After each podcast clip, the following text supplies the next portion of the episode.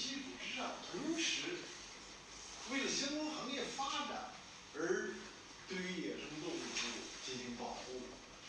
这个是现在以生态文明的观点看来，应该做比较大规模的、深度的改革。应该基于什么呢？基于保护人类栖息地的角度，保护人类赖以生存的生态系统的保护。那么，如果这样去考虑，现在的科学已经有了非常明确的结论，就是不只是要保护濒贵呃濒危珍稀野生动物，而是应该保护生物多样性。这个是有结论的。我们全国人大、联合国都有相关的，联合国有公约，我们写，全国人大有对这个公约的批准，那就生物多样性保护。生物多样性保护是什么呢？是保护基因多样性、物种多样性以及呢生态系统的多样性。那么就是习主席非常浅显的，用非常清晰的语言讲“山水林田湖草”。那这个我们是要保护生物多样性，这样一个更加科学、更加准确的一个态度。那么在这个基础之上，除了我们建议要修、要订立生物多样性法之外，在现有的法律体系内，《野生动物保护法》就成为一个核心的内容和工作。那么通过这个次修法，我们应该把习近平生态文明思想作为整个修法工作的核心思想，以及习近平同志关于呃，生态文明思想的系列的讲话，作为我们的指导思想，作为我们工作的依归，而要突破部门的、行业的，特别是要突破工业文明带来的这种滞后妨碍。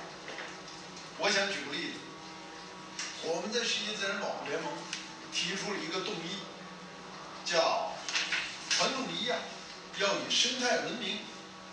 为指导，我们有关部门呢就提出了意见，要我们把这个提案撤下来。为什么呢？有关部门呢说，哎，这个好像是对一些呃中医药的发展有负面影响。事实是什么？事实是正好相反。我们因为这个被国际上反华势力说啊，你们在推销中医药。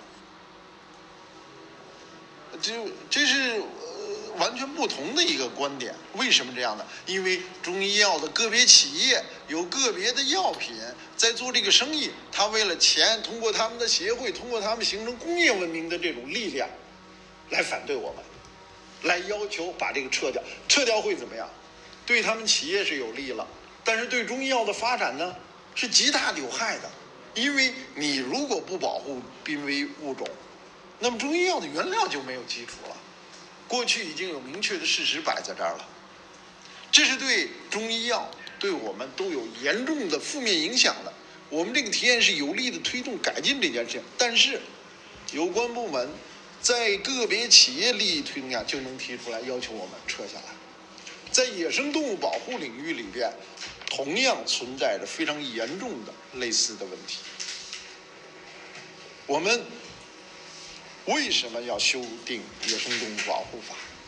我们是为了中国，我们是为了中国人民，我们为了世界人民。我们要修订一个对于三大威胁，人类面临三大威胁的第一个生物多样性威胁。我们《野生动物保护法》不只是要对濒危物种、珍稀物种，我们应该认真的去考虑。对生物多样性的冲击和影响，要以生物多样性为依归的保护，科学已经有了一系列的明确的结论。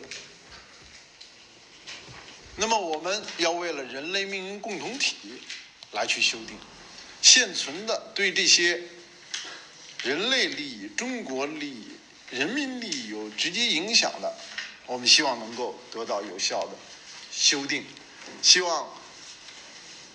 这一次修法能够在现有的框架下做出比较哦大的正确的改变，才能够适应生态文明时代、生态文明思想所要求。非常感谢这这个大家的参与，谢谢。